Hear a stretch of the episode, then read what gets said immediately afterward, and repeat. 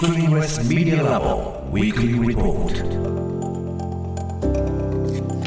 TBS ラジオが設立した音声メディアなどの可能性を追求する研究所スクリーンレスメディアラボ毎週金曜日のこの時間はラボのリサーチフェローで情報社会学がご専門城西大学助教の塚越健司さんに最新の研究成果などを報告してもらいます塚越さんよろしくお願いしますはいよろしくお願いします、はいお願いします。さて今日はどんな話題でしょうか？今日はですねあのマイクロソフトのあの有名なビル・ゲイツさんがちょっとブログ記事書いてまして、はい。そこからですねちょっと先の未来の AI とか、あるいはデバイスと音の関係についてちょっと考えてみたいかなということで、うん。ちょっといつもとあのまたちょっと一風変わったあの思考ちょっと違うですね、はい。話をしたいんですけれども、論文紹介ではなくっていうことね。そうですね、うん。あのビル・ゲイツさんはですね結構あの読んだ本とか、はい。未来についてとか、まああのね、あの財団作ったりとかしている、まあ、いろんな活動をされてるじゃないですか。うん。ということで、まあ、あの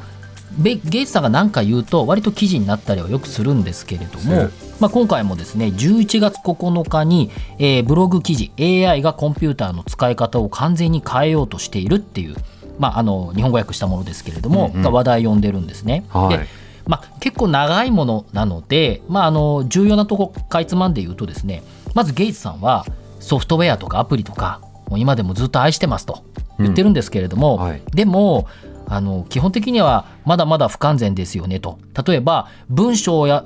書くときはワード開かないといけないし、メールはまあアウトルックとか G メールとか、はい。タスクごとにアプリを切り替える必要がありますねソフトウェアをというのがあって、はいはい。これは面倒くさいんだと言ってるんですよね。うん。で一方でゲイツさんはですね5年以内に訪れるであろうと。でゲイツはあのエージェントって呼んでるんですけども分かりやすく言うと、まあ、AI パーソナルアシスタントが5年以内にできてきてうん。これが重要なんだっていうふうに言ってるんですね、うん AI パーソナルアシスタント。まあなんか聞いたことある人もいるかなと思うんですけれども要するに、まあ、指示をすればですねこうアプリとかソフトウェアに関係なくそのアシスタントが、まあ、秘書みたいなもんですね、うんまあ、自動でいろいろやってくれるっていうもので、はいはい。今で言うとその生成 AI とかが割とこうちょっと指示するとなんか勝手にやってくれる、まあ、絵描いてくれるとか、うん。あのいろいろやってくれるっていうのにまあ近いものなんですね。えって話をしていると。うん。で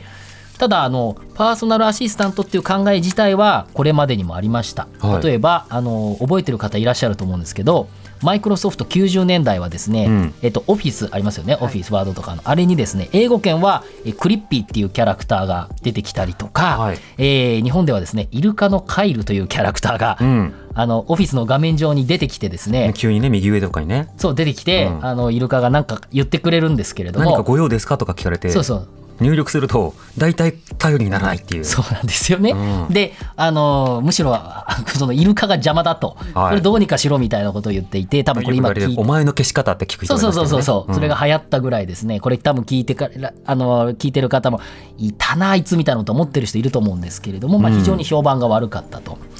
なんですけれども、まあ、AI アシスタント今も部分的には先ほど言ったような生成 AI のようなもので機能してますし、うん。まあ、ゲイツさんはですね昨今のこの AI の劇的な進化発展によって、まあ、ユーザーをのことをよく理解してそのイルカのカエル君のレベルとは全く違う精度が上がってるんで今は本当に使えるようになってきてるんだというふうに言ってるんですよね。はい例えば、まあ、ヘルスケアであってあっても仕事であってもユーザーの望むことをスムーズに行ってくれるアシスタント、まあ、秘書のようなものがコンピューターの中に出てくるだろうと、まあ、特にこうあと5年ぐらいでまあさらにその精度が上がるっていうふうに言っているんですね。うんで例えばマイクロソフトも、えっと、コパイロットっていうサービスが今もう登場していて副操縦士って意味なんですけれども、あの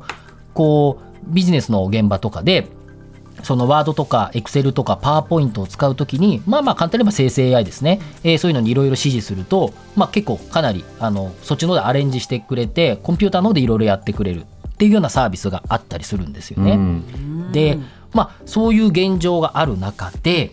えーここからが音声研究として重要な点なんですけれども、はい。ゲイツさんはですね AI パーソナルアシスタントが普及するとまず Mac とか Windows とか Android とか、まあ、そういう OS ですよね、うん。これどどれが使いやすいとかってありますけれどもあんまり意味なくなるだろうと。ほというのも、うんアシスタントに指示しちゃえばアシスタントの方でいろいろやってくれるので、はい。ワードだろうがページーズだろうが、まああの人間は後で確認するぐらいのもんでいろいろやってくれるようになるからそんなに意味がないということ。そしてうん一番重要なのはですねじゃあそのアシスタントにユーザーが指示をするそのコンピューターと人間をつなぐものですよね、はい。デバイスとか、まあ、あと UI とかって言いますけどユーザーインターフェースって言いますけど何がいいかって言った時にですね実はスマホとか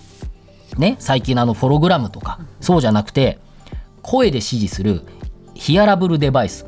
つまりイヤホンが大事だっていうふうに言うんですね。うん。入力出力どちらにおいても。そうなんですね。あの声で指示するっていうことなんですけれども、はいはい。どうですかね？声でき指示した方が楽って思いますか？スマホとかより。でも例えばそれが何に対するシーンなのかどうかともかく そのメールの返事とかについてもちょっとやんわり断っといての 一言でいい感じの文章を作ってくれたら最高だね。助かるだろうしそうですよね。掃除しといてとかで済むんだったらそれもまた簡単ですよね。立ち上げて指で入力してよりは圧倒的に早い。そう、うん。今ってスマホはすごく便利なんですけど、うん。なんか顔顔ねフェイスでロックし開けて、はい。なんかメモメモ帳とかメールとか開けてピピピって書いたりとか音声するにしてもピッてボタンを押してなんとかって喋ったりとか面倒っちゃ面倒ですよね、まあそれでも昔よりはね20年前よりはね。もちろんもちろん、ねパソコン立ち上げるのに5分ぐらいかかってた時代から比べると。そうそうそうキーボードがあってその次に、まあ、タップになったわけですよね、まあ、クリックですよね、あまあ、クリックっていうかそのスマホでボタンを押すと、はい。そこから今度は声になって、はい。声だと,、えー、とやりやすいと。しかも、まあ、このコーナーでずっとお話ししているように骨伝導イヤホンだったりとかその耳を塞がないうん。あのイヤホンっていうのがどんどん出てきて、うん。その耳に対する負担はどんどんそのイヤホン減ってるんですよね。あのはいはい。あの機能性の高い補聴器とかも出ていると、うん。そうすると、えー結構私もそうですけれども